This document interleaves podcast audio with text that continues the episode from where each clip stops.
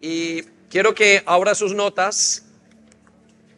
Y lo primero que usted va a encontrar esta mañana es un cuadro acerca de las fiestas o de los siete eventos más importantes en el calendario de Dios. Muy bien. los siete eventos más importantes en el calendario de Dios y por qué son tan importantes para nosotros. Y vamos a explicar por qué vamos a celebrarlos ¿Qué tiene que ver estos siete eventos con usted, conmigo, con la iglesia? Y cómo eh, vamos a dar algunas de las características de cómo reconocer el reino de los cielos. Y es, muy importante esta enseñanza el día de hoy. Pero quiero que vaya conmigo a ese cuadro que usted tiene al frente de su hoja. Y quiero contarles que en el calendario de Dios, si nos pudiéramos por un momento imaginar que Dios tiene un calendario anual, Él tiene siete eventos importantes. ¿Cuántos eventos? Siete eventos importantes. Y son los eventos más importantes de toda la historia. Son los eventos más importantes de la humanidad. Son los eventos más importantes de la historia del ser humano. Y todos están allí puestos o resumidos en ese lugar. Y esos eventos en la Biblia toman el nombre de fiestas. Y nosotros le llamamos fiestas bíblicas. ¿Cómo le llamamos? Fiestas bíblicas. Entonces quiero que piensen eso. Vamos a mirar los siete eventos y tienen que ver con las fiestas bíblicas del calendario de Dios. Y estas fiestas están divididas en dos secciones. La primera sección se le llaman o le llamamos fiestas históricas. ¿Cómo le llamamos? Ok, quiero que me ayude a predicar. Hoy está haciendo calor y estamos eh, terminando una buena etapa de, de, de vacaciones. Entonces necesito su ayuda aquí conmigo. Entonces, la primera fiesta, la primera sección de fiestas se le llaman fiestas históricas. Anótelo allí o ya lo tiene señálelo. Y a esas fiestas históricas también se le llaman fiestas tempranas o fiestas de primavera. Pero nosotros también le llamamos fiestas históricas. Y voy a mencionar las fiestas y, y quiero mencionar esas fiestas, todas están en Levíticos 23. Usted puede mirarlo en Levíticos 23, puede ir y analizarlo y, ya le hemos colocado algunos de los versículos allí en sus hojas, a pesar de que la pantalla no está. Y cada una de esas fiestas tiene un significado en nuestra vida cristiana, un significado teológico en la Biblia, un significado que tiene que ver con Dios y eh, cada una de esas fiestas va a enseñar algo muy importante para usted y para mí. Y la primera fiesta es la fiesta de la Pascua. ¿La fiesta de qué? De la Pascua. Y en la fiesta de la Pascua que Dios pidió que se celebrara al comienzo del año. El comienzo del año para Dios es el mes de abril. Ese es el comienzo para el año. Una vez terminado el invierno, comenzaba un nuevo año y para Dios comienza en Aviv. En la Biblia habla del el primero de Aviv, que es muy similar a abril. Y la primera fiesta entonces es de la Pascua. La vimos en Levíticos 23, versículo 5, y el significado de esta fiesta es que Jesús muere por los pecadores.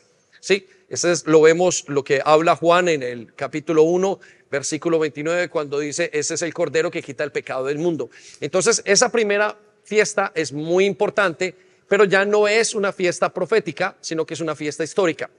Quiere decir, quiero decir con profética e histórica que cuando son históricas las fiestas, em, es que ya se cumplieron los objetivos proféticos. Estaba profetizado que en esta fiesta, si uno entiende las escrituras, con lupa las va mirando, eh, uno entiende que en estas fiestas debería haber un cordero inmolado y ese cordero inmolado fue Jesús. La segunda fiesta nos habla de los panes sin levadura. ¿De los panes qué?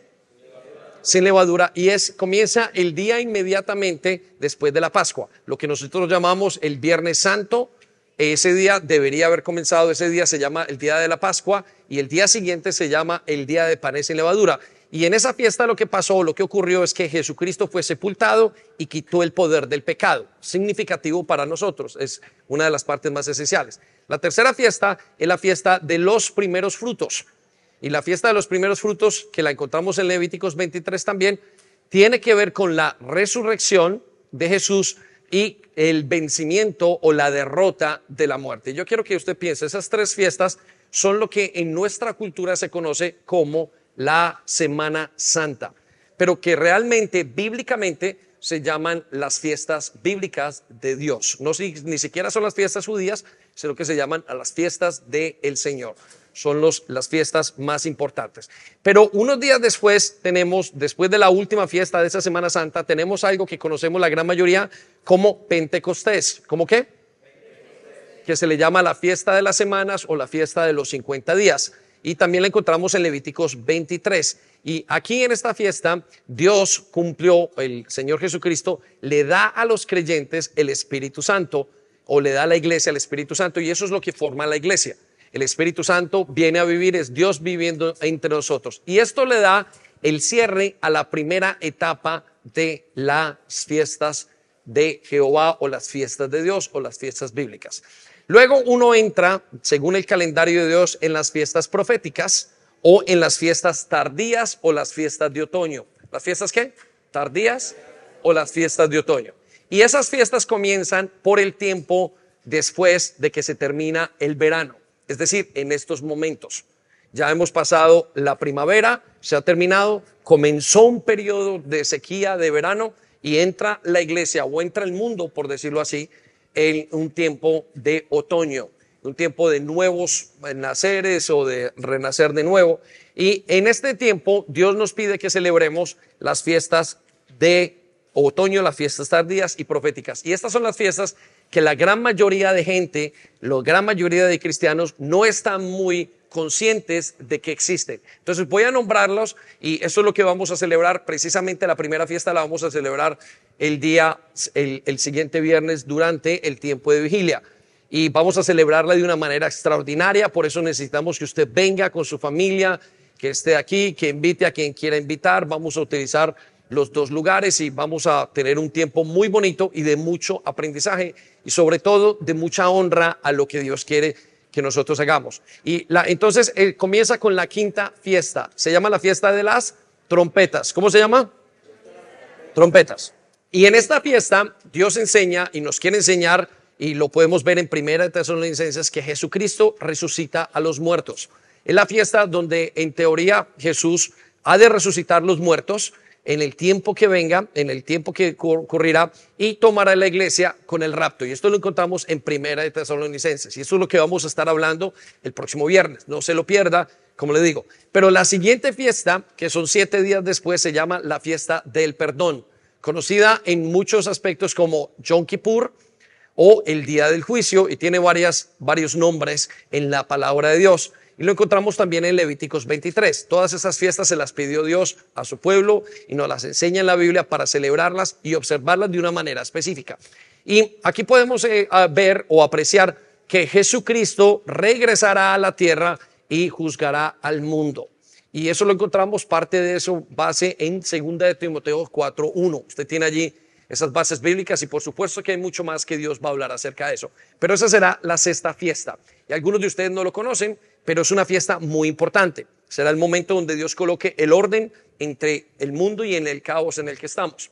Y por último tenemos una fiesta muy bonita, muy alegre que se llama la fiesta de los tabernáculos. ¿Cómo se llama? Que también es conocida como Shavuot, perdón, como Sukkot, como la fiesta también de las cabañas, ¿sí? Y es una fiesta en la cual el pueblo, Dios manda a construir una pequeña cabaña y aquellos eh, eh, creyentes les mandaba a construir una cabaña en su casa y a vivir o a convivir debajo de esa cabaña junto, con su familia durante un espacio de tiempo que era más o menos siete días o diez días. Eso lo vamos a estar aprendiendo también.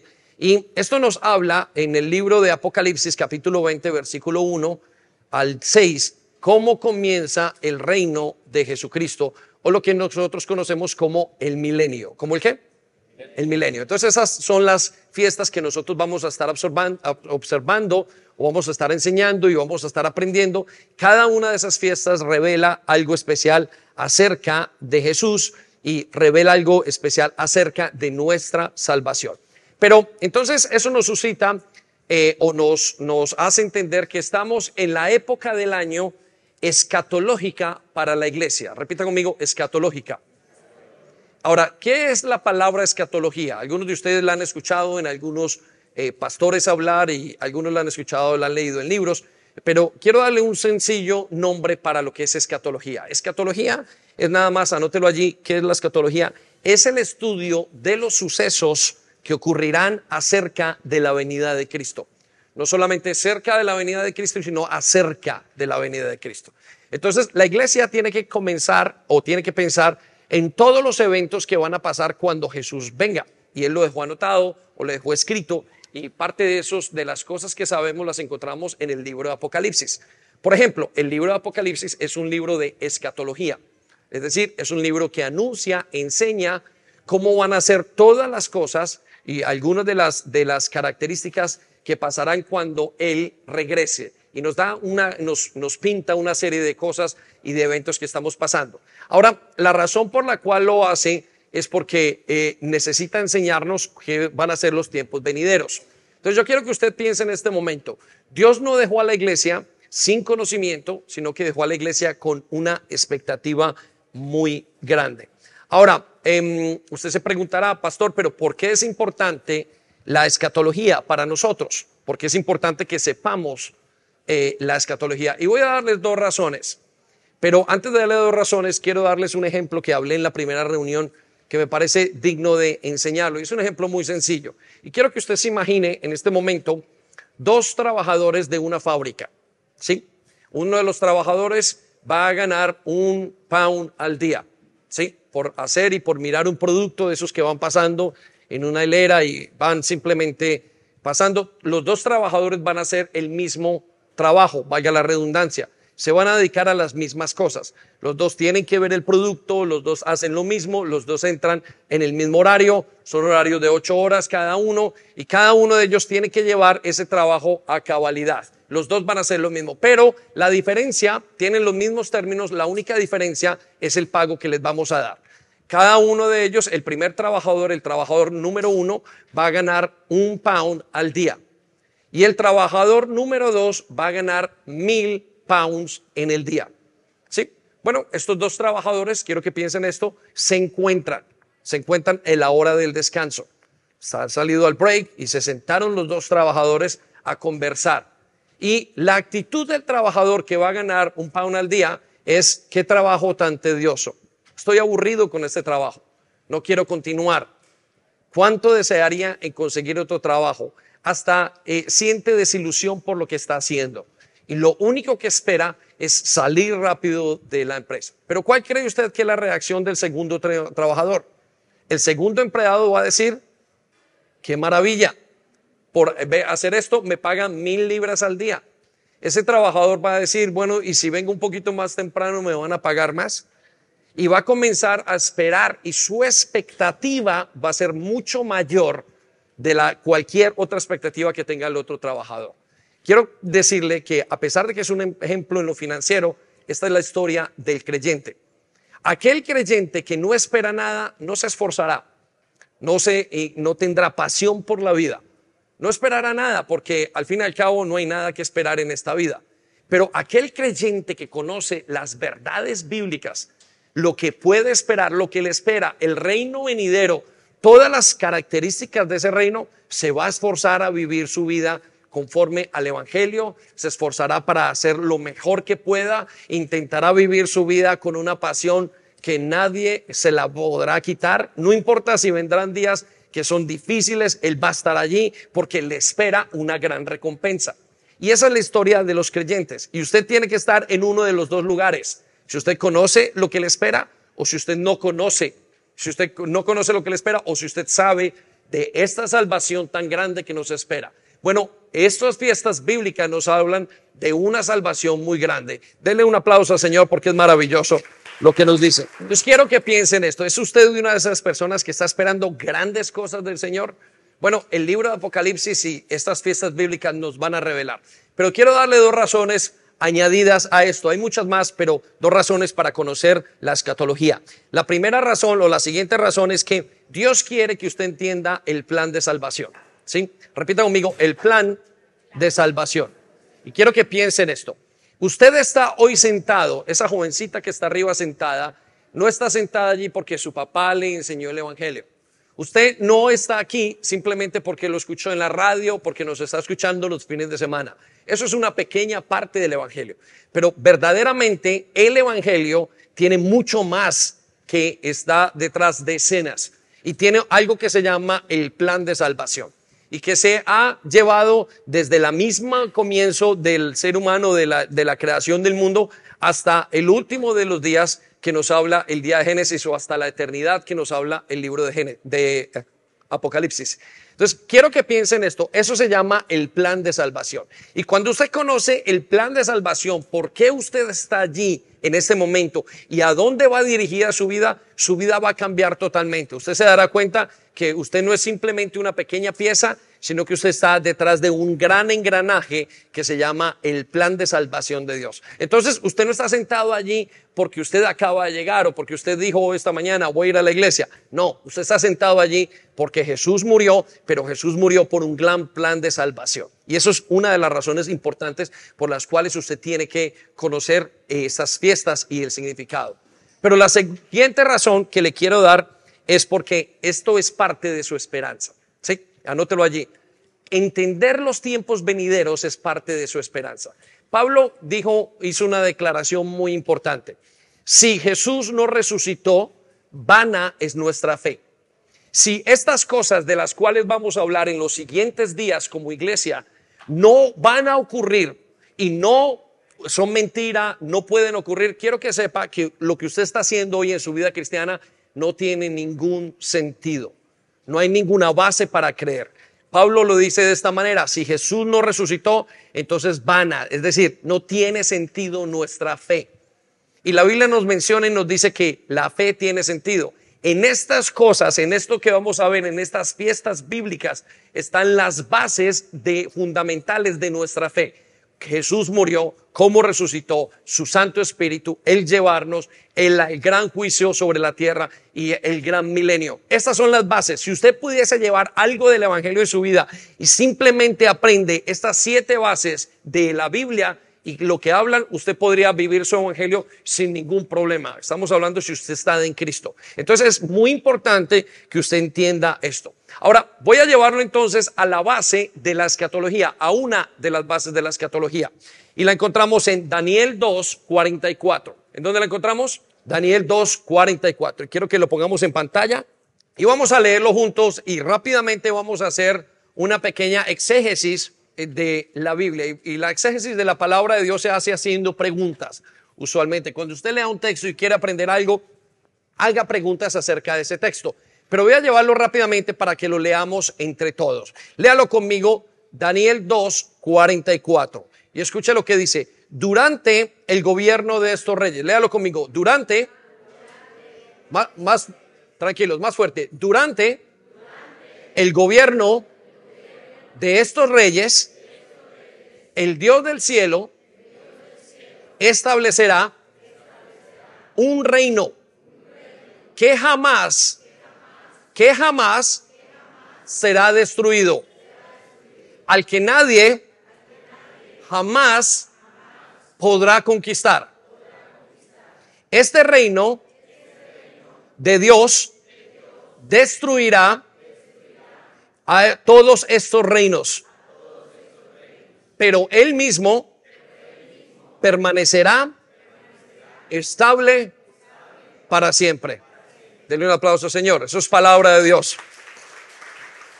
Daniel, el, el, profeta Daniel es considerado el hombre que ha dado a la profecía de la, de la Biblia es decir, lo que va a pasar en los últimos tiempos y en todo eso que estamos hablando de la escatología, como la columna vertebral. Anótelo allí.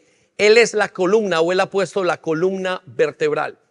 Y una de los versículos, de los pocos versículos en la Biblia que abrevia todo lo que Dios va a hacer, está en este versículo que acabamos de leer. Y este versículo es muy importante porque este versículo es el que nos va a decir hacia dónde vamos, qué vamos a hacer y habla de a, grosso modo, aunque nosotros vamos a sacar algunas piezas en unos momentos, yo lo voy a llevar a que usted conmigo analicemos. Entonces, allí tiene un cuadro para analizar, eh, para el análisis escatológico de Daniel 4. Y quiero que respondamos estas cinco preguntas muy rápido. Mira, la primera pregunta es, ¿cuándo? ¿Cuándo pasarán estas cosas? Y escuche lo que dice, anótelo allí. ¿Cuándo pasarán? Durante el gobierno de estos reyes. Y quiero enseñarle qué significa eso. ¿Cuándo pasarán estas cosas? Él dice, durante el gobierno de estos reyes. Cuando Daniel estaba escribiendo y estaba inspirado en esta profecía que estaba dando en ese momento, Daniel vio esos reinos en ese momento. Él estaba en el tiempo medo-persa. Sí, repita conmigo, medo-persa.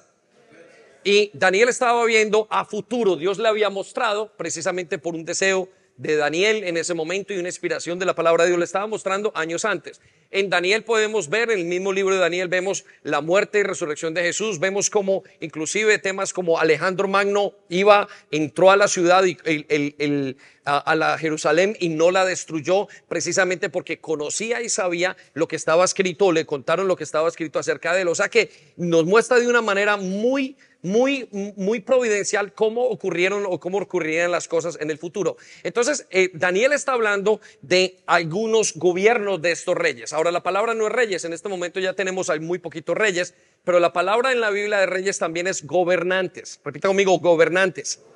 Anótelo allí si quiere. ¿Qué significa gobernantes? Habrá un momento donde se esté gobernando y la Biblia nos habla en otras profecías que será un momento como este. Estos son momentos ideales para la venida del Señor. El Señor podría venir en cualquier momento y estas fiestas que vamos a celebrar podían estar ocurriendo y dejarían de ser proféticas y se volverían historias porque ya pasó, históricas. Ahora, la segunda pregunta que nos hacemos es ¿quién? Y la respuesta es el Rey del cielo. El Dios del cielo lo va a hacer. ¿Quién va a hacer todo este movimiento? Anótelo allí en sus hojas. ¿Quién va a hacer todo eso? No va a ser una nación, no va a ser un país, no va a ser una fuerza, no va a ser eh, Rusia, no va a ser China, no va a ser la India, no va a ser Estados Unidos, no va a ser la comunidad económica. Dice que va a ser el mismo Dios del cielo quien va a hacer que todas estas cosas pasen el mismo Dios del cielo va a hacer que todo esto ocurra. Y eso es lo que Daniel nos está diciendo en esa parte del versículo. ¿Cómo lo va a hacer? Nos va a pintar algunas de las cosas a través de la palabra de Dios de cómo va a ocurrir. Pero quiero que sepa que el autor, quien lo va a hacer, el diseñador, quien lo va a promover, quien va a hacer todo, lo va a ejecutar, es el mismo Señor Jesucristo. Es el mismo Dios del cielo. Él tendrá que venir a hacer algo que se llama juzgar va a juzgar la tierra. El libro de Apocalipsis nos habla en el libro, en el capítulo 1 y el capítulo 2, eh, en el capítulo 1, acerca de un rey que en, más adelante en esa escena de, la venida o de la coronación del rey va a tener que coger por lo que nosotros llamamos las, em, las escrituras del mundo. ¿Qué son las escrituras del mundo, por decirlo así? Cuando usted tiene un carro, le dan un papel que ese carro es suyo. Cuando usted tiene una casa, eh, hay, un, papel que dice que esa casa es suya y eso es su contrato, un contrato. Bueno, Dios eh, le va a dar al Señor Jesucristo lo que se llaman las escrituras de la tierra y es lo que se llama el rollo que tiene los siete sellos. Y eso va a pasar y va a ser el mismo Dios del cielo quien lo va a hacer y todo está detrás de él. Quiero que piense, yo quiero que hoy tenga una imaginación entendiendo lo que dice la escritura. Lo llevo a la siguiente pregunta, ¿qué ocurrirá? ¿Qué ocurrirá según ese versículo? Bueno, la Biblia dice que se establecerá un reino. Repita conmigo, reino. Y esto es muy importante. Quiero que piensen esto. La tierra le pertenece a Dios y todo lo que en ella hay es de Él y es para Él. Todo lo que encontramos en la tierra. El dueño de la tierra es Dios. Y el hombre, a pasar a través de los tiempos, se fue apoderando de porciones de la tierra. Lo que hoy vemos como Inglaterra, esta pequeña isla que es de los ingleses, realmente no es de los ingleses. Si usted va un poquito más atrás, algunos añitos, algunos miles de años, usted podrá encontrar que esta tierra le pertenece a Dios, toda la tierra le pertenece a Dios. Y el ser humano lo que ha ido haciendo es cogiendo lugares y apropiándose. Y lo que hacen esos eh, seres humanos que se vuelven sociedades, comunidades, luego sociedades y esas sociedades se vuelven una nación, lo que van haciendo es entrar como lo que está haciendo Rusia en este momento aparentemente con Ucrania o lo que estaría haciendo Estados Unidos más bien con Ucrania y Rusia. Eso va un poquito más allá. Pero lo que hacen ellos es entrar, coger territorio y mantener el status quo del poder. Ahora nos dice el Señor que eso es lo que Él va a hacer.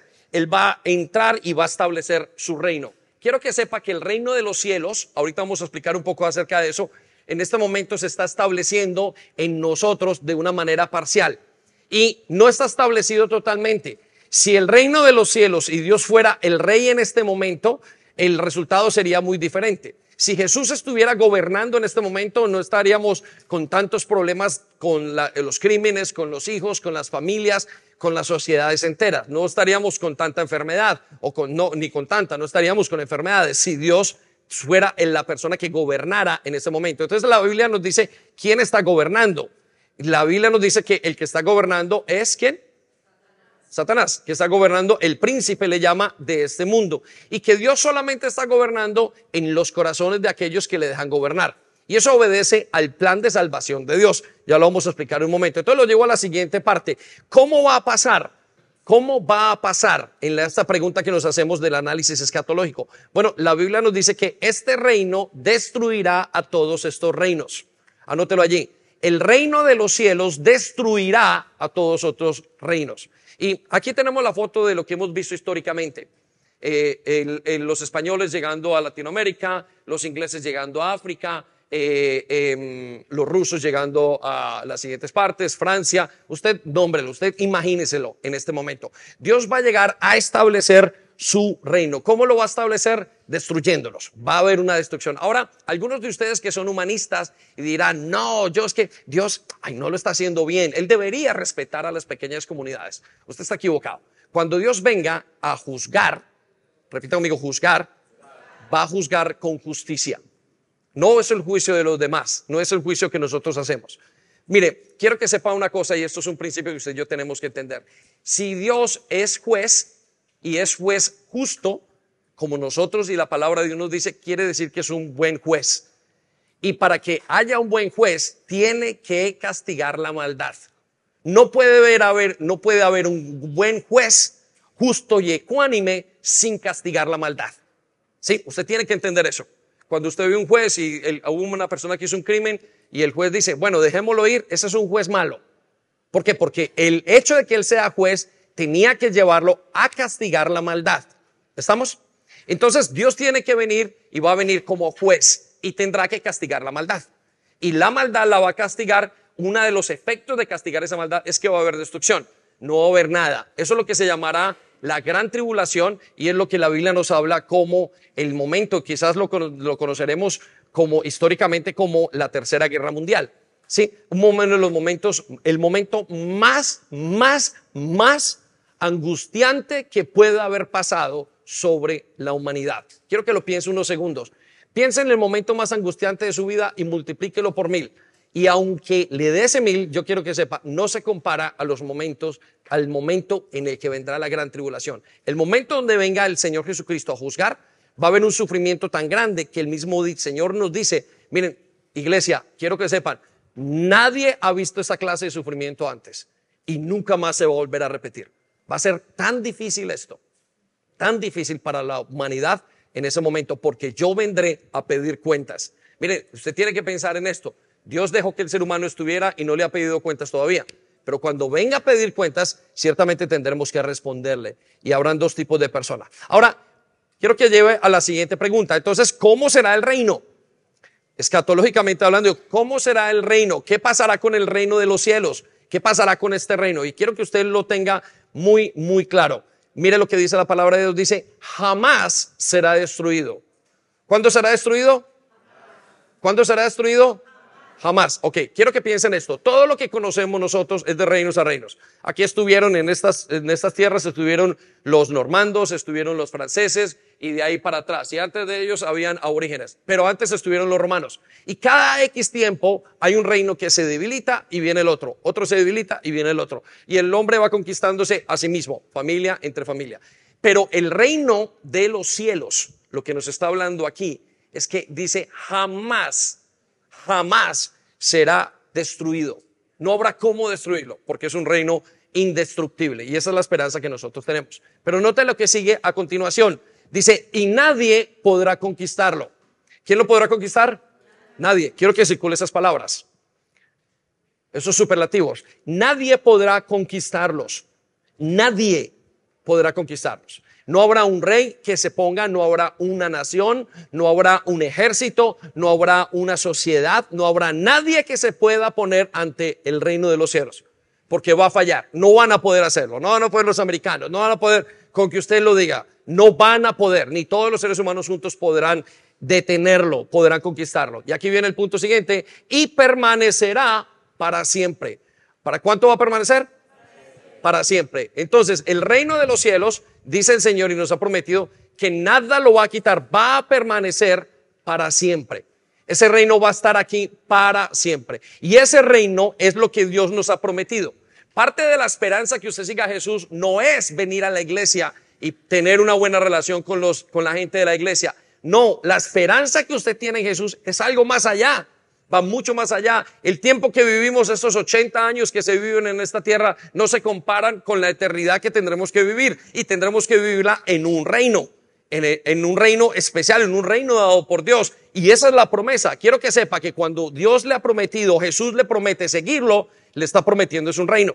Eso es lo que le está prometiendo. Conozca su esperanza. Qué maravilloso es que nos estén prometiendo un reino. Denle un aplauso, Señor. Entonces, quiero contarle ahora algo muy importante. Si quiere anotarlo, está bien. El reino de los cielos está establecido en dos etapas. ¿En cuántas etapas? En dos etapas. La primera etapa comenzó hace dos mil años. ¿Hace cuánto? Con Jesús. Y esa etapa vamos a llamarle una etapa parcial.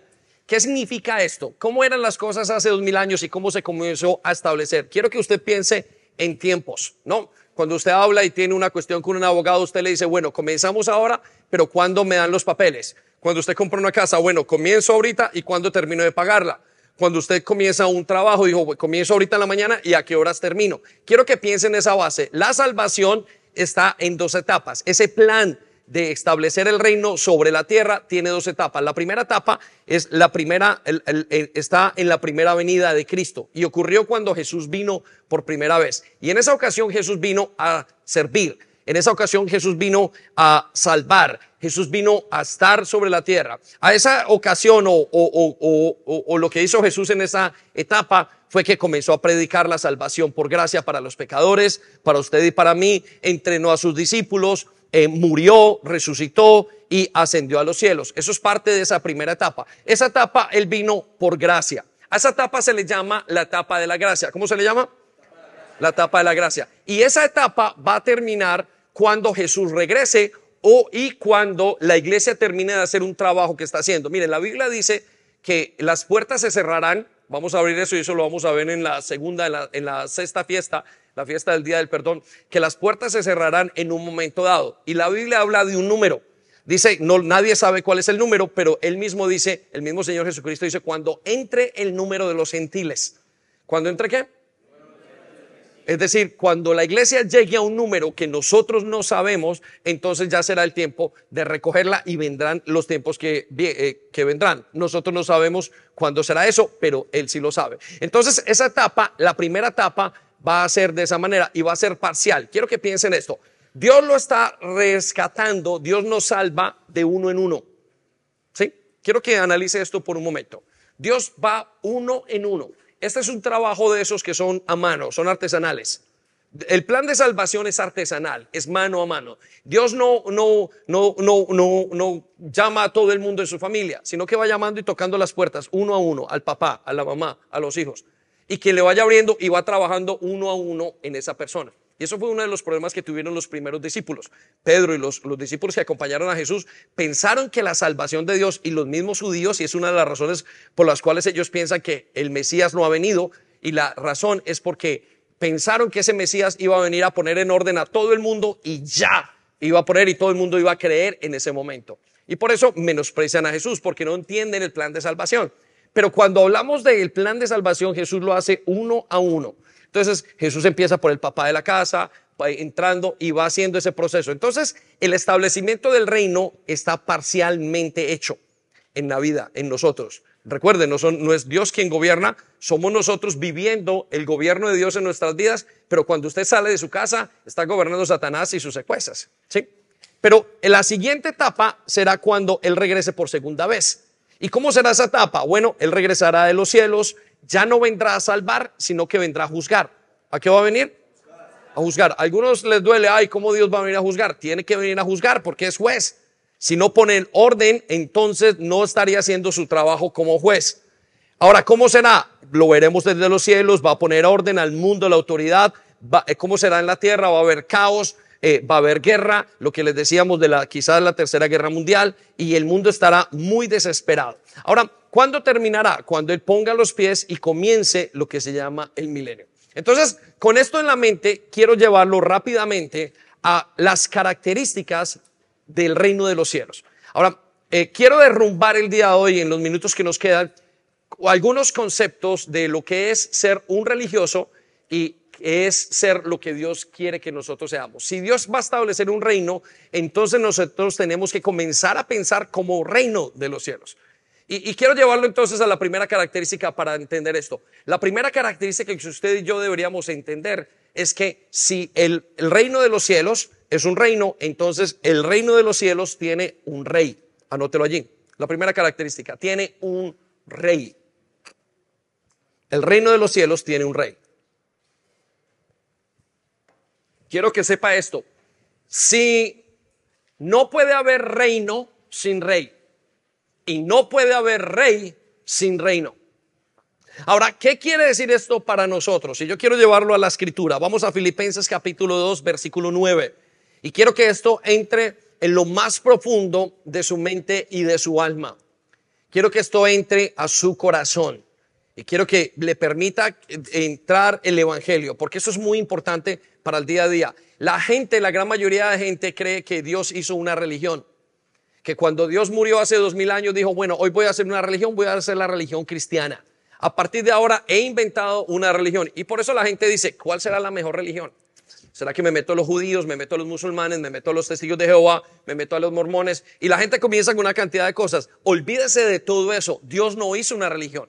Dios no vino a hacer una religión. Dios vino a crear un reino, a establecer su reino. Por eso las primeras palabras de Jesús eran, el reino de los cielos se han acercado, arrepiéntase. Es decir, Él es el reino de los cielos. Por eso usted tiene que cambiar la mentalidad de estoy en una religión. Eh, Dios no vino, de hecho, detesta la religión si hay alguna cosa que le moleste al Señor Jesucristo la religión, porque la religión lo suplanta.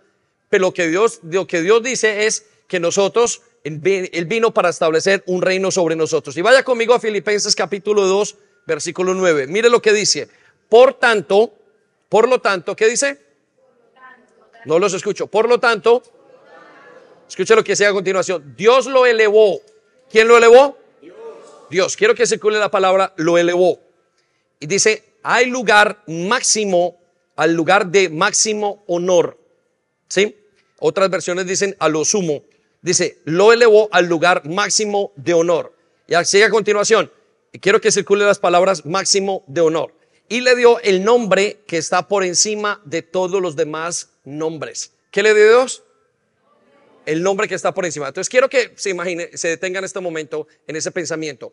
Cuando Dios nos habla, de acerca de Jesús, dice, Jesús es el hombre que tiene mayor nombre sobre todas las cosas. Ya le dije que la palabra nombre o la palabra autoridad o el máximo honor es el máximo gobernante.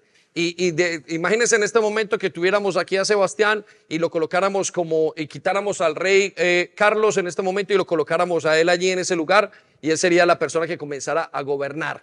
Piensen eso. Es algo lo que estamos diciendo. Dios puso a Jesús a gobernar en lo mayor parte, en, sobre todo el reino. Y eso significa ser el rey. ¿Sí? Ahora, ¿por qué es tan importante esto para usted y para mí? Porque si usted no entiende que Jesús es rey, usted no se sujeta. Ahora quiero llevarlo a este concepto. La palabra, otra palabra para rey es Señor. Repita conmigo, Señor. ¿Qué quiere decir Señor? Señor quiere decir gobernante el rey, señor, tienen una, una, una raíz en común, el gobierno. Cuando una persona viene a caminar con Cristo y entra en el reino de los cielos, cuando entra en el reino de los cielos, dice unas palabras que son, Jesús es mi Salvador, es mi Señor y es mi Salvador. Cuando usted habla de Señor es que usted le obedece. Quiero que sepa esto, si usted no está, si Jesús no es el Señor, si no es el Rey de todas las áreas de su vida, entonces usted no califica para el reino de los cielos. La Biblia dice que fue a Dios, que a Jesús, quien él puso como rey. Entonces, usted no va a poder calificar para el reino de los cielos a no ser que usted comience a tener una relación con Jesús como si fuera un rey en su vida. Y sigue eh, diciendo en la parte del el versículo 10, escucha lo que dice, para que ante el nombre de Jesús, circule la palabra el nombre de Jesús, es decir, ante la autoridad de Jesús, se doble toda rodilla. ¿Se doble qué? Toda rodilla. Y escuche en dónde. Mire lo que dice. En el cielo, en la tierra y debajo de la tierra. Quiero que piensen esto. Esto es simplemente una manera de decirlo. Lo que está diciendo Dios es que Jesús es puesto sobre rey de este reino de los cielos con una motivación, que Él sea el que dirija la vida de todo el mundo. Ahora, quiero contarle que en, la historia latinoamericana, cuando fueron los, el virreinato español, obligaron a todo el mundo a catolizarse. Y parte de lo que ellos estaban haciendo de la misión era llevar el evangelio a todo el mundo. Y lo llevaron a los países suramericanos. ¿Y qué hicieron? Los obligaron a volverse o aparentemente cristianos. Y ellos se cambiaron físicamente cambiaron, ya, ya, no sé, ya no tenían taparrabos, ahora tenían ropa normal, ropa europea de la época, ya ellos no tenían, eh, eh, mm, se cambiaron el nombre, comenzaron a hablar, dejaron el quechua, dejaron, dejaron todos los, los idiomas que hablaban y comenzaron a hablar español. Y eso es lo que se llama la colonización. ¿Cierto que sí? Amén, está conmigo, ¿no? Y en esa colonización ellos pensaron que ellos habían recibido a Cristo, pero ninguno recibió a Cristo. ¿Por qué? Porque Cristo no se recibe de esa manera, no se impone, sino que Cristo se recibe de una manera, escuche, cuando usted lo recibe como Señor y como Salvador. Y decirle Señor o Salvador es lo que está diciendo, habrá un momento en el mundo entero donde todo el mundo vendrá a obedecer a Jesús, donde todo el mundo vendrá a sujetarse. Es como si usted llegara hoy a la iglesia y usted le dice al pastor o a la persona que está, vengo a ponerme a sus servicios. Eso es doblar rodilla. Y dice, todo el mundo va a doblar las rodillas ante Dios. Todo el mundo va a ver que Jesucristo es el Señor. Y escucha lo que sigue a continuación en el versículo 11. Y toda lengua declare que Jesucristo es el Señor. ¿Que Jesucristo es qué? El Señor. Y ahí lo que le coloqué en un par de paréntesis, el que gobierna. Miren, si usted no quiere y no está dispuesto a que Jesús gobierne su vida, su matrimonio, su corazón, sus finanzas, su sexualidad, si no está dispuesto a que Dios gobierne su mente, sus hijos, su familia, su vida de iglesia, su servicio, usted y yo no calificamos para el reino de los cielos. Solamente hay evangelio y hay reino de los cielos cuando Él es rey.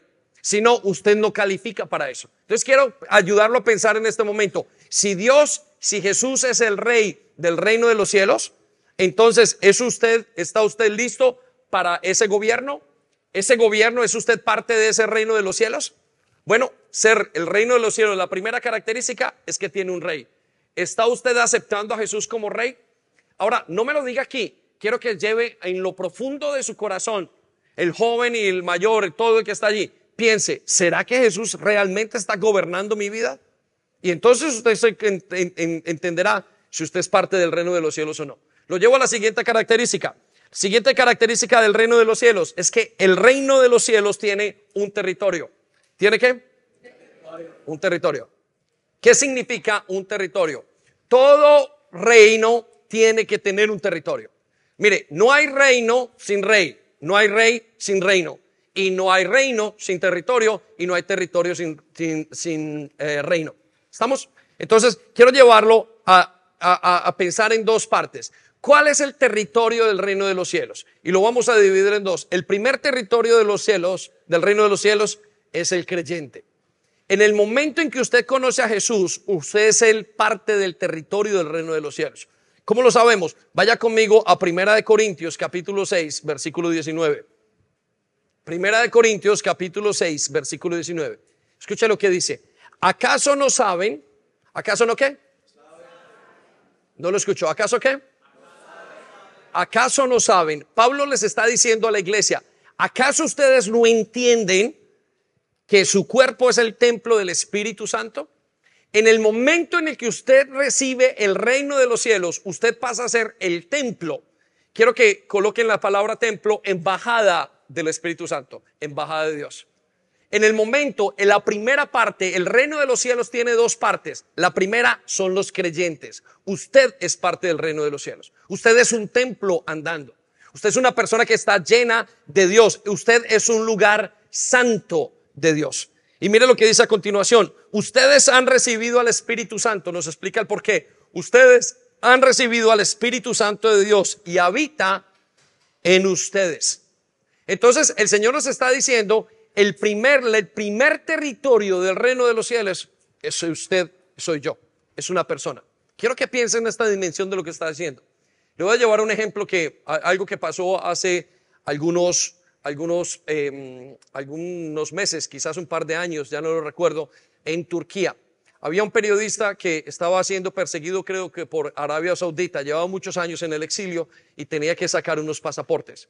Y él se fue para Turquía y en Turquía entró a la embajada de Arabia Saudita en ese momento o al consulado.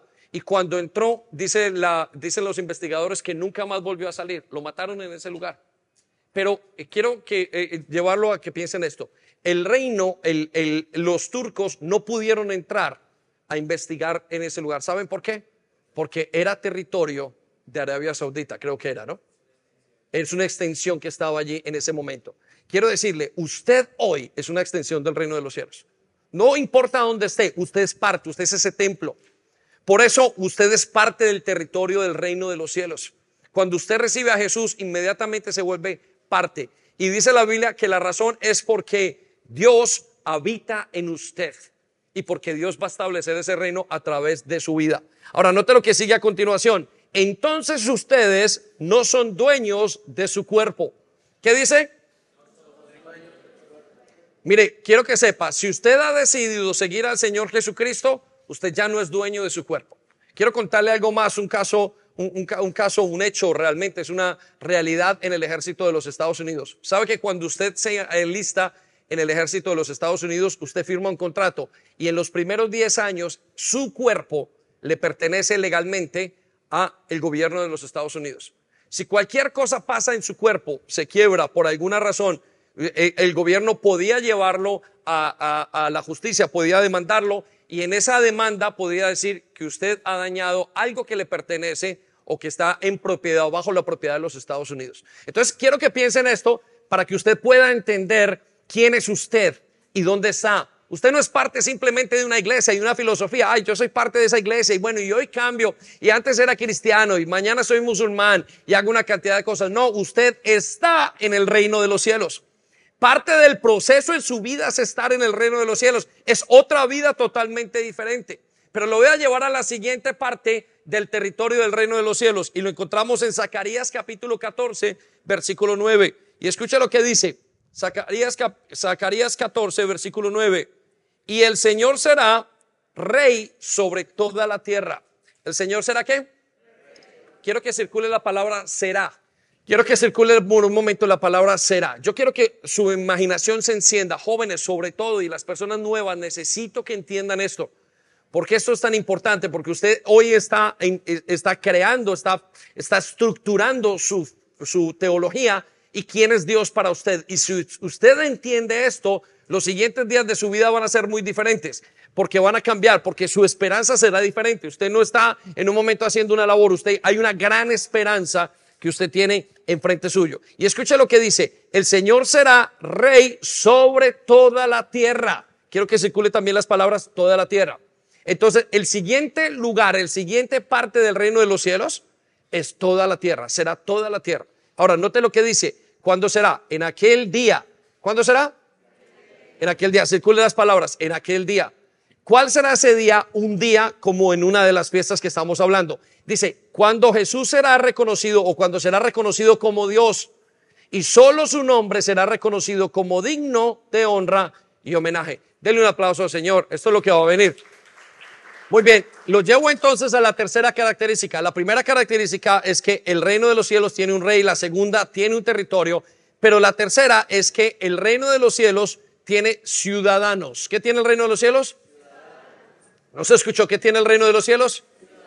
Ciudadanos. El reino de los cielos tiene ciudadanos. No hay un rey sin reino y no hay un rey sin reino y no, sin ciudadanos. No puede existir, tiene que estar. Ahora, ¿quiénes son esos ciudadanos?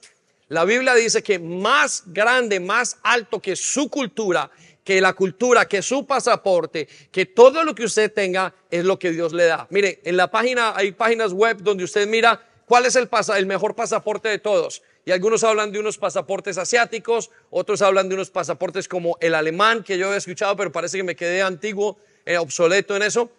Y hay una cantidad de cosas que tiene. Quiero que sepa que usted tiene ahora en Jesús un pasaporte, una identificación mucho mayor de la que usted pueda pensar. Y esa identificación que la Biblia nos dice es lo que Él nos habla, lo que nos ha dado la ciudadanía. Usted ya no es una persona ilegal. Aquellos que hemos estado en este país y que venimos y tenemos que pedir eh, un asilo, que tenemos que pedir eh, quedarnos ilegal o que tenemos que pedir una extensión de visa, quiero que sepa que eso es una cuestión de este tiempo, pero que Dios no tiene eso con nosotros, que nosotros tenemos una mayor ciudadanía. Esta tierra le pertenece a Dios y cuando ya vuelva el Señor, aquí no va a Inglaterra, allí no va a haber Francia, allí no va a haber España, allí no van a haber ningún tipo de divisiones. Único, el único pasaporte, la única nacionalidad que se verá es la nacionalidad del reino de los cielos, la cual usted ya adquirió. ¿Cómo sabemos que la adquirió? El libro de Juan capítulo 1 versículo 12 al 14 nos dice, aquellos que creen en Jesucristo, les es dada el derecho, escuchen lo que dice, les es dado el derecho de ser hijos de Dios les es dado el derecho de la ciudadanía del cielo. Y el apóstol Pablo nos dice en Filipenses capítulo 3, versículo 20, mire lo que dice, vaya conmigo a las escrituras, Filipenses 3, versículo 20. En cambio, ¿en qué?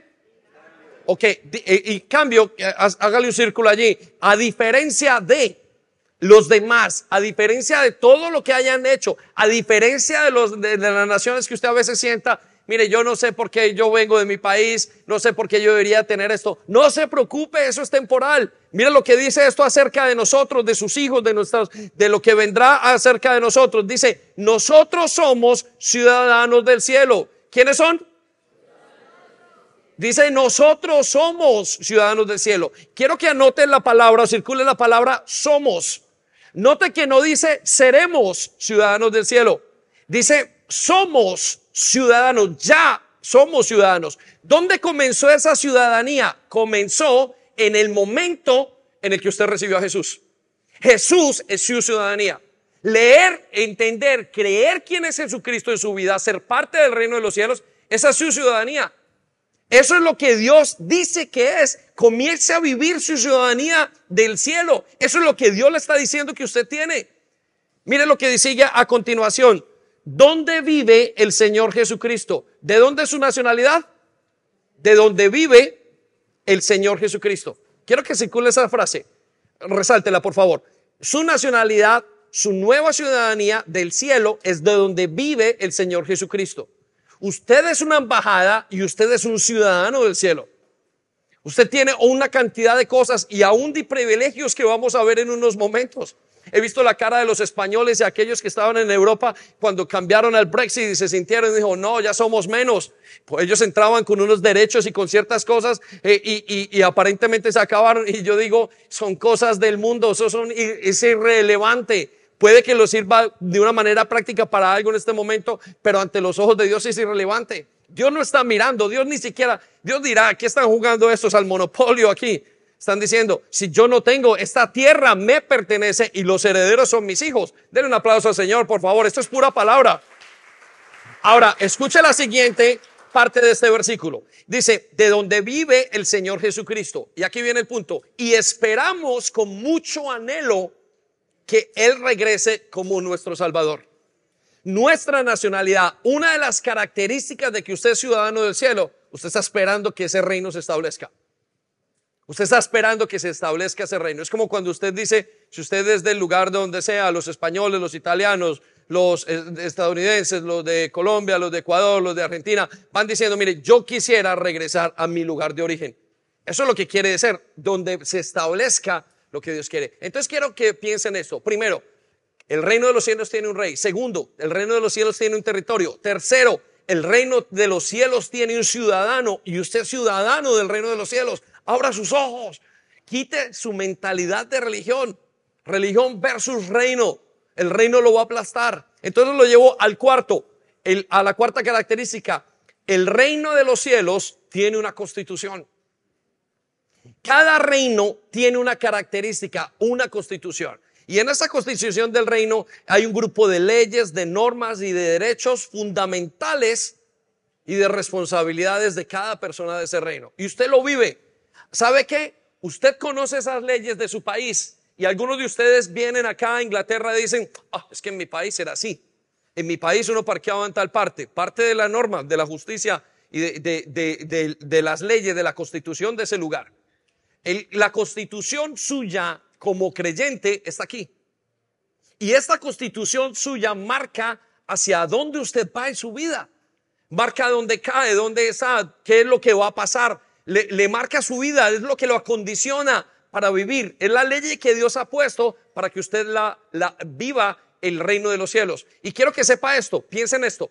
Cuando usted lea la Biblia, tiene que ponerse los anteojos de abogado, tiene que ponerse gafas de abogado y comenzar a leer la legalidad de la Biblia, porque la Biblia es un compendio de normas y leyes para ayudarnos a vivir. ¿Sabe cuál es el problema? Le voy a mostrar cuál es el problema. Vaya conmigo a Mateo 6:33. Mateo 6:33. Un versículo muy conocido. Y en ese versículo es muy conocido por todo el mundo. Y aquí el Señor Jesucristo resume cómo crecer en la vida cristiana, cómo funcionar en el reino de los cielos. Y escuche lo que dice. Y quiero llevarlos. Todo el mundo lo conoce. Por lo tanto, busquen primeramente el reino de los el reino de Dios. ¿Cierto que sí? ¿Busquen qué?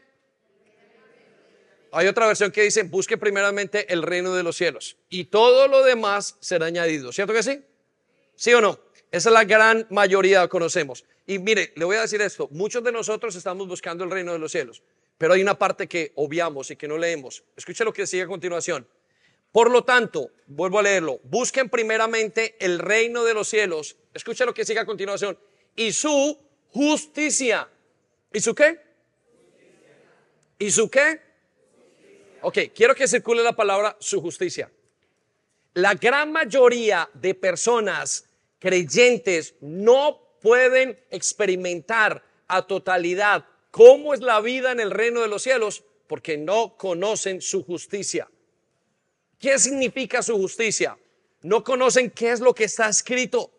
Por consiguiente, no saben qué tienen que hacer. Cuando reciben multas por maldiciones, se pasan las multas. Cuando pasan, hay una cantidad de cosas que no permiten que la vida en el reino de los cielos sea lo que tiene que ser. Y hay muchos que llevan 20 años viviendo miserablemente. Mire, usted sabe una cosa, usted puede ser un creyente que viva miserablemente. Yo conocí en mi pueblo una persona que vivía en la calle y pedía todos los días. El hombre pidió 30 o 40 años, un homeless de estos que estaban en la, en, afuera eh, pidiendo en los parques y en las situaciones. Cuando el hombre murió se dieron cuenta que tenía una fortuna en el banco. ¿Qué pasó con este hombre que comió tierra, comió basura durante 40, durante 50, donde 20, 10 años? ¿Sabe qué pasó? Vivió una vida miserable. ¿Y sabe por qué vivió una vida miserable? Porque no entendió la justicia. No entendía quién era. Y dijo, tengo que pedir. El reino de los cielos está diseñado con una justicia. Necesita leer la justicia. Usted es un ciudadano de ese reino de los cielos. Empápese de esa justicia y sus días serán totalmente diferentes. Y nota lo que sigue al final. Y todas estas cosas le serán añadidas. Pastor, ¿por qué no, me son añadidas tantas cosas? ¿Por qué mi matrimonio está como está?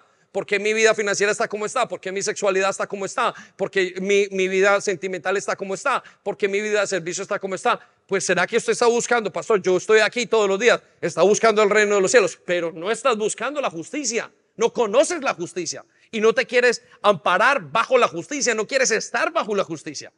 La justicia de Dios es su palabra. Amén. Y de ahí salen las bendiciones y salen los cambios, los que nos lleva a la quinta característica del reino de los cielos.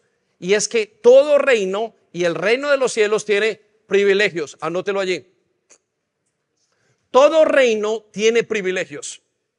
Quiero que lo entienda. Jóvenes necesitan entenderlo cuando hagan familias, cuando hagan, cuando tengan esposos, cuando hagan, cuando hagan sus familias, sus casas. El reino de los cielos tiene unos privilegios. Mire, ¿sabe? Le voy a contar esto. ¿Sabe usted por qué está en Inglaterra? Porque los privilegios de Inglaterra son mejores que los privilegios de su país. Por eso está aquí. Hay mejor trabajo, privilegios. Hay mejor servicio de salud, privilegios. Aquí usted, muchos de los jóvenes trabajan un mes y se compran un teléfono que no se podían comprar. A veces hay que mandar a esos jóvenes a vivir a nuestros países para que sepan qué es la vida. Porque tienen tantos privilegios que no saben aprovechar la vida como es. Mire, quiero que piensen esto. Cada reino tiene privilegios y el reino de los cielos tiene privilegios. Y vamos a ver los privilegios del reino de los cielos. Vaya conmigo a Lucas capítulo 17, versículo, capítulo 4, versículo 17. Dentro de los privilegios de una nación están la seguridad, su salud, el poder adquisitivo, la seguridad de los ciudadanos, la estabilidad de su Estado. Usted lo puede decir. Aquí en estos países no estamos como estaríamos, por ejemplo, en Venezuela en este momento, o como están ciertos países que han caído en una crisis tan tremenda. ¿Por qué? Porque no hay un gobernante. Pero si fuera Jesús, ¿cómo será, no? Quiero que piensen. Miren, quiero que piensen esto. Todos estamos esperando un gobernante. ¿Sabe? Cuando usted se queja o cuando usted escucha que la gente se queja, ¿por qué este país sigue así? Cuando usted escucha que la gente se queja, ¿por qué la gente, por qué es tan sucio, por qué esto? Lo que usted está diciendo es porque no hay un orden. ¿Y sabe por qué lo está diciendo? Porque usted conoce en lo profundo, en su memoria espiritual, que hay un orden más allá de lo que pensamos. Le estaba diciendo en la primera reunión que nosotros nacimos los que nacieron en Colombia nacimos dentro de un conflicto armado, 70, 80 años. Pero todo el mundo quiere paz. Qué raro, si nadie conoce qué es la paz.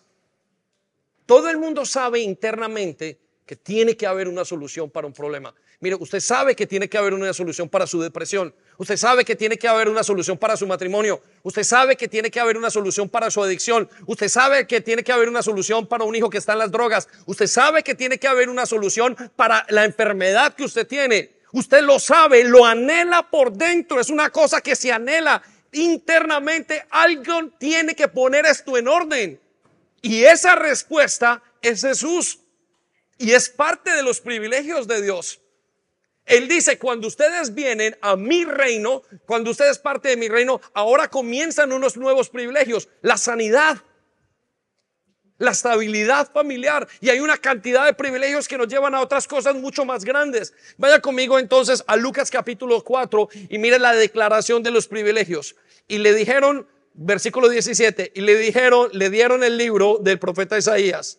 Jesús lo abrió y leyó. ¿Quién lo abrió? No se escucha. ¿Quién lo abrió? Jesús abrió el libro del profeta Isaías. Y esta es la declaración de los privilegios del reino. Y quiero que usted los adopte, los ame. Mire la primera, los primeros privilegios. Versículo 18. El Espíritu de Dios está sobre mí. Primer privilegio de su vida cristiana. ¿Quién puede tener a Dios dentro de sí mismo? ¿Quién puede ser guiado por Dios? ¿Quién puede ser guiado por Dios? La Biblia nos dice, el primer privilegio, uno de los tantos privilegios, es que el Espíritu de Dios está sobre usted. Significa poder. Seguimos, porque me eligió. Siguiente privilegio, Dios lo ha elegido. Siguiente privilegio, me envió para dar buenas noticias, me envía para dar buenas noticias. Esas noticias a los pobres. Usted tiene buenas noticias hoy.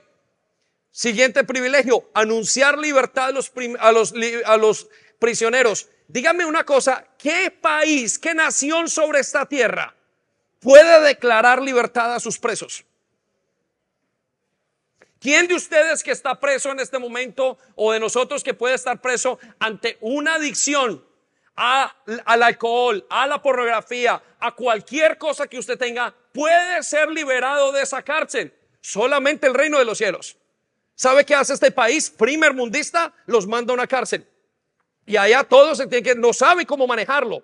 Pero en el reino de los cielos uno de los privilegios es, será declarada libertad a los prisioneros. Eso es un privilegio de solamente una persona que habita y que está en el reino de los cielos.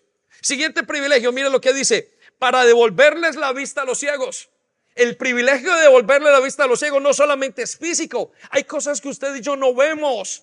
Hay cosas que estamos enseguecidos en nuestra vida continuamente y no sabemos cómo reaccionar nuestros hijos, nuestra familia. Somos como, como, como los burros, como los animales. Y no entendemos. Y dice el Señor, en mi reino comenzarás a entender.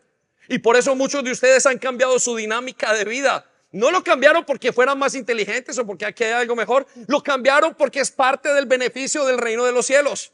Por eso hoy usted se le dedica a levantar un hogar diferente. Y yo lo escucho cada rato, me dice, yo quiero levantar unos hijos diferentes. Quiero salir de esta situación de una manera diferente. Es parte de ese privilegio del reino de los cielos.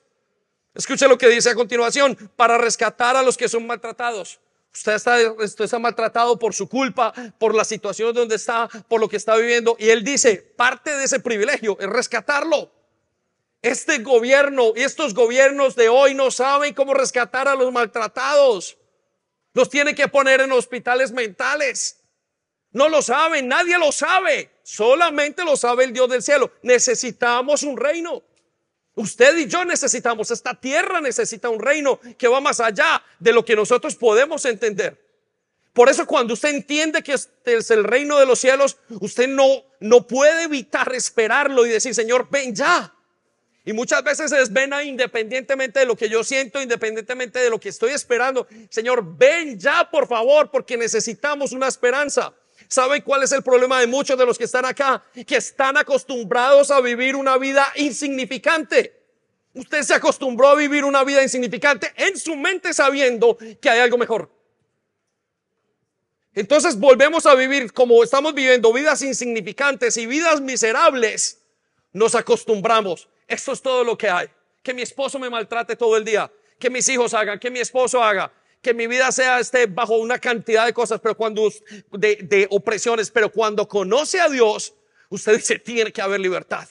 Y no solamente tiene que haber libertad, el mismo espíritu dentro de usted comienza a decir, hay libertad, tiene que haber un tipo de sanidad. Y usted no descansa hasta que es liberado de ese tipo de maltrato y ese tipo de situación en su vida. Por eso estamos ante un evangelio, ante un reino que va mucho más allá de lo que esperamos.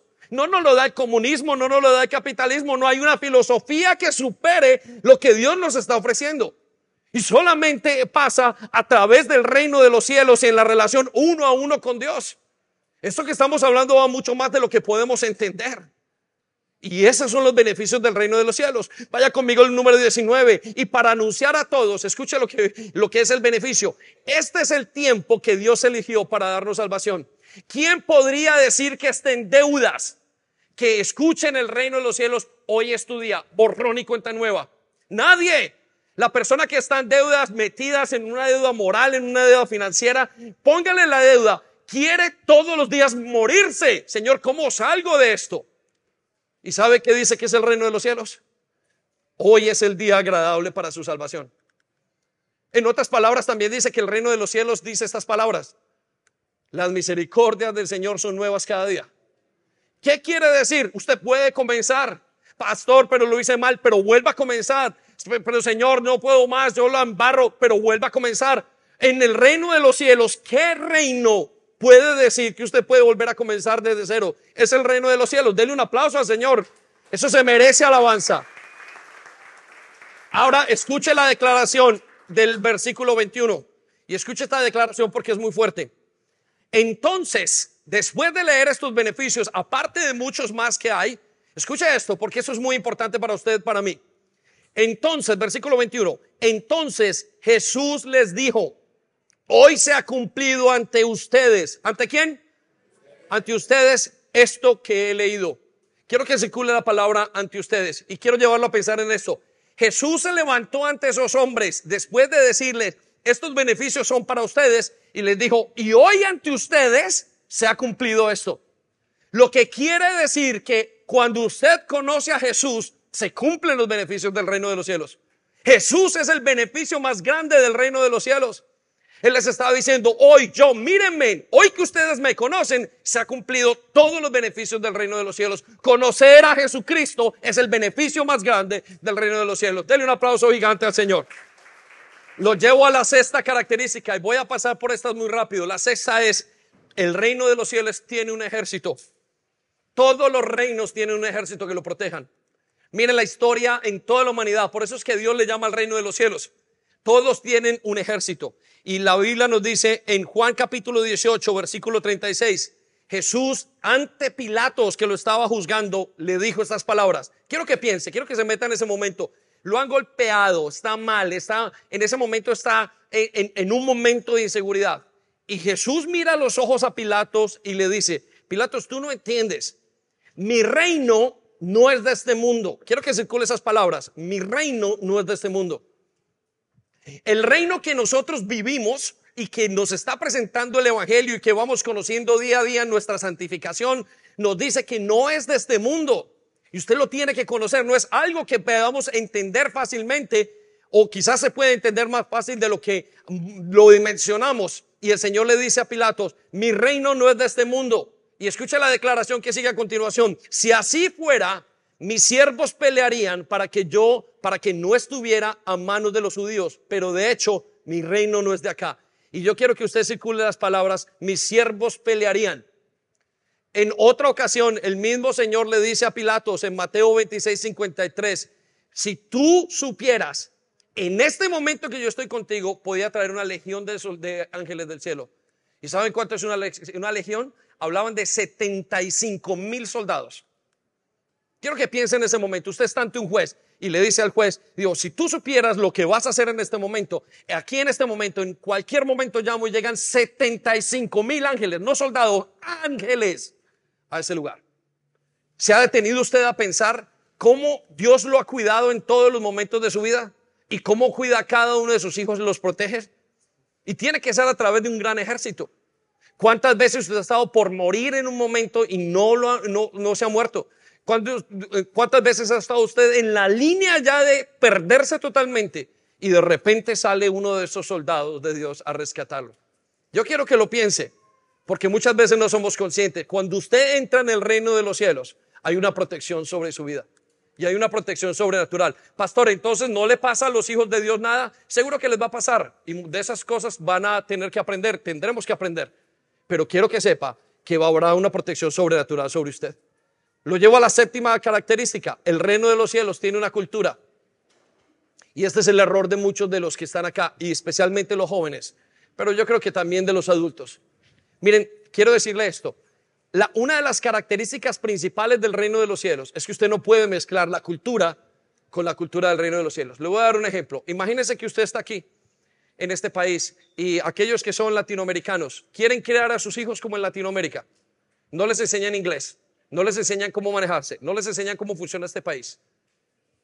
Cuando ven a sus hijos después de 20, 30 años, esos pobres muchachos no van a poder hacer nada porque no están metidos en el sistema. Eso le pasa a muchos creyentes. No conocen la cultura del cielo. Y como no conocen la cultura del cielo, la quieren mezclar con la cultura de la tierra. Y por eso el Evangelio no es eficaz en ellos. Usted quiere que el Evangelio sea eficaz, aprenda a vivir por la cultura del cielo. Usted va a ver mucha cantidad de tonterías que hay afuera, que vivimos, que nuestros hijos viven, que nuestros hijos ven en la televisión y en todas partes, y todas están contaminadas. Cada película que usted ve, cada cosa que usted escucha, tiene que ver con la cultura de, esta tierra. Pero quiero que sepa que ahora que usted está en el reino de los cielos, la cultura es diferente. Vaya conmigo a Mateo capítulo 4, versículo 2, y escuche cómo Jesús mismo declara la cultura. Eso es impresionante y yo quiero que usted lo vea y cómo es de diferente. Versículo 2 dice, entonces, este es Jesús, entonces Jesús comenzó a enseñar lo siguiente. ¿Quién comenzó a enseñar? Jesús. Versículo 3, escuche lo que dice. Afortunados los que reconocen su necesidad espiritual, porque el reino les pertenece. Quiero que piensen esto. ¿Cuándo hay alguien aquí en esta tierra que reconozca su necesidad espiritual? ¿Sabe qué es lo que dice la gente cuando usted le pregunta? Muchos de los jóvenes de aquí, yo no tengo ninguna necesidad espiritual. Esa es la cultura de esta tierra. Quiere caminar con Jesús, tiene que reconocer su necesidad de Jesús. Si usted no reconoce, esa es la cultura del reino de los cielos. Esa es la cultura que usted va a entrar y esa es la cultura que lo va a reconocer. La característica de aquellos que están en el reino de los cielos es que se sienten, necesitan de Dios. Tienen una necesidad profunda de Dios. Una necesidad espiritual. Señor, mi vida es ingobernable. No soy capaz sin ti. Esa es la característica. ¿Cuándo fue la última vez que usted se sintió que no podía con su vida y que tenía que dejarle a Dios todo? Ese día usted estaba en el reino de los cielos. Antes no. Si usted no siente hoy ninguna necesidad, olvídese, usted no está en el reino de los cielos. Lo esperará el día de la segunda venida de Cristo. Siguiente, versículo 4. Afortunados, mire la, mire la cultura del reino de los cielos. Afortunados los que están tristes. En este mundo, ¿quién es afortunado por estar triste? Pero en el reino de los cielos, Señor, lo he hecho mal. Papá, te he fallado. No soy capaz en mi vida, necesito que me perdones, necesito que me ah, que, que empieces algo en mi vida. Este mundo dice, yo no estoy mal. Yo no tengo nada por qué ponerme triste, se defiende, se, eh, se auto, se, eh, ¿cómo se dice? Se, em, se excusa. se justifica. No, yo no soy, yo soy así porque yo soy así.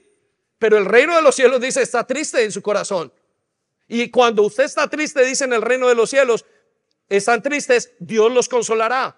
Quinto, afortunados los que son humildes. Este, este mundo no es humilde. ¿Quién quiere en esta cultura aceptar su debilidad? Mas, sin embargo, en el reino de los cielos, todo el tiempo usted está aceptando sus debilidades. Señor, no puedo más, no puedo más. Usted se siente débil en el reino de los cielos. ¿Y sabe cuál es el problema? Que cuando usted no entiende este cambio cultural que usted tiene que hacer, usted termina viviendo como los de aquí y no aprende a vivir como la cultura del reino de los cielos. Por eso Dios nos está diciendo, esta es mi cultura. ¿Quieren venir conmigo? Entonces tendrán que ser tendrán que ser eh, desafortunados o afortunados por ser humilde. Y dice, porque Dios les dará la tierra que prometió, será de ellos. Versículo 6. Afortunadamente los que, afortunados los que tienen hambre y sed de justicia. En este momento la gente no tiene hambre y sed de justicia. En este momento somos injustos. Esa es la cultura que nosotros vivimos. Yo le pregunto, ¿cuál es la cultura que usted está viviendo? Jovencito, jovencita que se acuesta con su novio, ¿cuál es la cultura de justicia que usted está viviendo? Lo que está viviendo es una cultura de condenación, está viviendo una cultura de acá. No le aterre que no vaya a poder estar en el reino de los cielos, porque el reino de los cielos necesita otra cultura. Usted necesita entrar en otra manera. Es muy diferente a lo que estamos acostumbrados. Hoy matan a alguien y usted le saca un selfie y lo manda para que todo el mundo lo vea. En la cultura del reino de los cielos usted tiene que morir por esa persona. Son dos culturas diferentes. ¿En qué cultura está viviendo usted su evangelio? Porque muchas veces no parece la cultura del reino de los cielos. Versículo 7, afortunados los que tienen compasión de otros. Se lo acabo de decir. Versículo 8, afortunados los que tienen corazón puro. Esa cultura no quiere purificar su corazón. Porque si usted purifica su corazón, ¿sabe qué dice? Van a tomar ventaja de mí. Yo no soy ningún tonto. Yo purifico mi corazón en esa iglesia. Entonces usted no es del reino de los cielos. Porque la cultura es diferente. Me hace pensar en nuestra cultura y en lo que estamos viviendo nosotros al día de hoy. 9. A ver, afortunados, versículo 9, los que se esfuerzan por conseguir la paz. ¿Sabe? Este mundo no quiere perdonar. Este mundo quiere sacar sus faltas. Tú, tú, sin ver las suyas. Versículo 10, afortunados los que son maltratados por practicar la justicia. Usted no quiere practicar, no queremos practicar la justicia. Si es mejor sacar un, tener la maldicia indígena que nuestra justicia, que la justicia de Dios. Lo que me lleva al número 8, a la octava característica de un reino y la octava característica del reino de los cielos. Piano, si me acompañas, lo agradezco. El reino de los cielos entonces tiene un propósito. Quiero que piensen esto. El reino de los cielos tiene un propósito. Si usted está en este reino, es un propósito. Mire, en estos reinos en los que vivimos, el propósito es hacer dinero. El capitalismo, que todo el mundo sea rico. El comunismo, que todo el mundo sea pobre y unos pocos ricos. Pero al fin y al cabo es un propósito totalmente diferente. Y usted lo sabe. Y la pregunta es, ¿cuál es su propósito? ¿Cuál es su motivación? Eso sabrá usted si es del reino de los cielos o no. Y le voy a decir, le voy a leer en la palabra de Dios qué es lo que dice. Colosenses 1:13 dice, pues Él nos rescató. ¿Quién nos rescató? Él, Jesús, nos rescató del reino, circula la palabra, del reino de la oscuridad y nos trasladó al reino de su Hijo amado. Está abreviando todo lo que está haciendo. Usted fue trasladado del reino de la oscuridad y lo pusieron en el reino de su Hijo amado. Está volviendo a decir, el reino Jesús es el rey. Y lo voy a llevar entonces, primera de Pedro 2.9 en su hoja, y estamos hablando de la parte B del versículo. Mire lo que dice, ¿para qué lo escogió? Para que anuncie sus obras extraordinarias.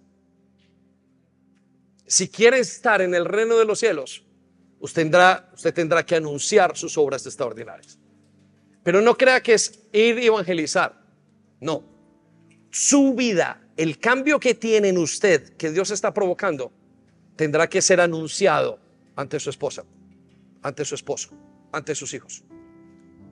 Eso es, eso es anunciar las obras de Dios. Cuando usted anuncia esas obras de Dios en su vida, usted se encuentra satisfecho. ¿Sabe por qué somos tan insatisfechos? Porque creemos que muchas veces el Evangelio no es eficaz. Porque usted tiene el propósito que no es. El propósito es hacerse rico. Y hay algunos que nos critican, sabiendo que ese es su propósito, el de ellos. Porque usted ve en los demás su propósito. Pero nuestro propósito es anunciar sus obras. Y mire lo que sigue a continuación. Él fue quien los llamó de las tinieblas a su luz maravillosa. Yo quiero que usted se detenga a pensar en eso. ¿Sabe de dónde la raíz de su insatisfacción? De vivir para su propósito. La raíz de la satisfacción de vivir para Dios, del reino de los cielos. ¿Por qué la gente satisfecha en el reino de los cielos? Es porque viven para la gloria de Dios. Y no hay otra cosa que satisfaga más. No importa todo el dinero que le ofrezca. Cuando usted entiende esto, hay gente que deja trabajos en compañías, CEOs de compañías, y se cambian a servir al Señor y no les importa. Después de que tengan que comer, continúan haciendo la labor. Porque está en la satisfacción de servir a Dios. Esperamos que haya sido de bendición para ti. No olvides compartir este vídeo con otras personas para que pueda ser de bendición para ellas también. Te animamos a que te suscribas a nuestro canal si aún no lo estás, para que te lleguen las notificaciones del nuevo contenido.